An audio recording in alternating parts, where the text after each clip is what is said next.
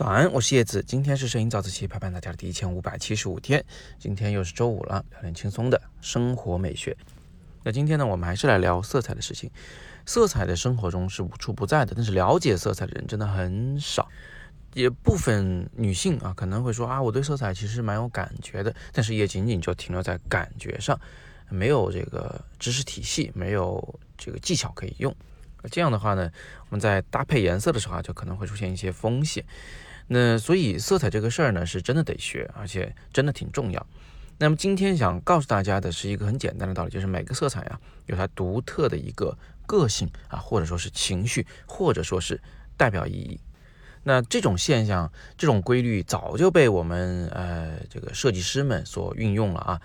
那我开车走在路上，左看右看，有好多好多种不同的呃这个路标啊，每种路标的颜色可能会不一样。那你们发现没有？但凡是那些红色的路标，就属于非常严厉的禁止的事儿。比如说禁止停车啊，比如说这是个单行线啊，这个车根本就禁止驶入这条路啊，这个都是属于红色的路标。这也就是说呢，红色它代表着一种血腥、暴力和警告啊，让你要远离这种行为。那黄色的路标呢，通常都是有警告成分，但是没有那么的严肃啊，没有那么的紧迫。比如说限速的牌子，有的时候是黄色的，对不对？而蓝色和绿色的路牌呢，通常都是那些比较无关紧要的事儿啊，比如说这条路叫什么名字呀？啊，前面分岔口往左去是去到哪儿，往右是去到哪儿？你大不了就是走错路啊，不太会有什么生命危险。呃，蓝色和绿色区别比较小啊，在我们国家，只是高速公路一般是绿色路牌，然后其他的路一般是蓝色路牌。你看那个，呃，路边收费的那个牌子，就是公示啊，我这个收费停车场是十五分钟多少钱？啊，这个牌子一般都是蓝色的。那蓝色有什么自己的独特的个性吗？有什么独特代表意义吗？你可以在生活中再找啊，看看什么东西是蓝色的。比如说，呃，我看那个警察局一般都是那个白蓝色的配色，对吧？这这是有蓝色的。那为什么是蓝色的？因为这代表安定啊，蓝色是给人那种很安静的、很安全的感觉的。所以警察局用蓝色，我觉得一点毛病没有。那另外呢，就是嗯。我发现就是现在疫情期间啊，各个小区那个门口不是会搭一个棚子，那个棚子里边坐一保安，对吧？测体温呐，或者是干什么的，管理这个疫情之间的一些事情。这个棚子本身它是蓝色的，呃，上面可能写了两个大字“救灾”之类的啊。那为什么这种大帐篷它是蓝色的呢？我想还是想给人以这种比较安全的感觉啊，比较安定的感觉。要是每顶这种大帐篷都用个红色、橙色。那你还不慌了？你觉得世界末日都要来了，对不对？所以它是有心理暗示的。绿色这更不要讲了，绿色不就是给人那种呃什么无公害啊、呃可持续发展呐，是吧？绿色能源啊，这个植树造林啊这种感觉嘛，对吧？绿色地球嘛。所以呃，我想的这可能是因为人类这个呃很早很早期啊就知道，就在充满绿色植被的环境中，我们有很多的食物，我们非常的安全啊，所以我们天生就非常喜欢绿色。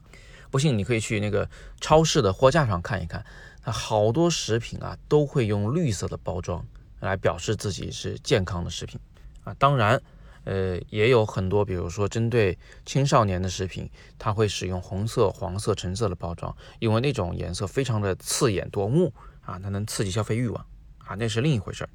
好，最后再想聊聊白色啊，现在那个路上的白色的车辆是越来越多，就是我以前。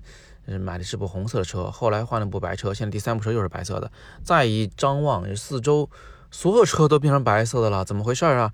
啊，以前呢，大家是不买白车的，原因呢是说它是个医院的颜色，就不太吉利，是吧？救护车的颜色。但是现在大家都喜欢买白车。我想可能是大家不那么迷信了，而且呢，就发现白色确实是一种非常洁净的颜色，非常干净啊。医院为什么要用白啊？在医院里最常见的就是白，因为它显得干净明亮，是吧？但也不绝对啊，就有的医院里面可能也会用一种呃浅蓝色的这种油漆跟白色来搭配，呃，浅蓝色其实也能感觉让人感觉是这个比较干净的，它就像我们那个医用口罩那个外层的那个蓝一样。还有一些妇幼医院，呃，就主要是一些私立的妇幼医院，呃，他们的那个配色呢，基本上是白色配粉红啊，粉红这个颜色比较特殊，它没有红的那种叫做血腥暴力啊，它是一种比较温暖、比较温柔、比较少女的一种配色方案。走进这样的医院，确实会比走进那种纯白色的医院感觉要有人味儿的多。好吧，从今天的早自习里面，我们至少学到了一点啊，就是配色这件事儿，或者说是色彩的性格、色彩的代表意义这件事儿，其实不一定要跑到什么教材里去学习，生活中多的是学习的素材。但关键是你要有一个联想的习惯啊，你要去观察，哎，他为什么会用这个颜色来做它的主色调呢？啊，他为什么不用那个颜色呢？这一定是有某些含义的。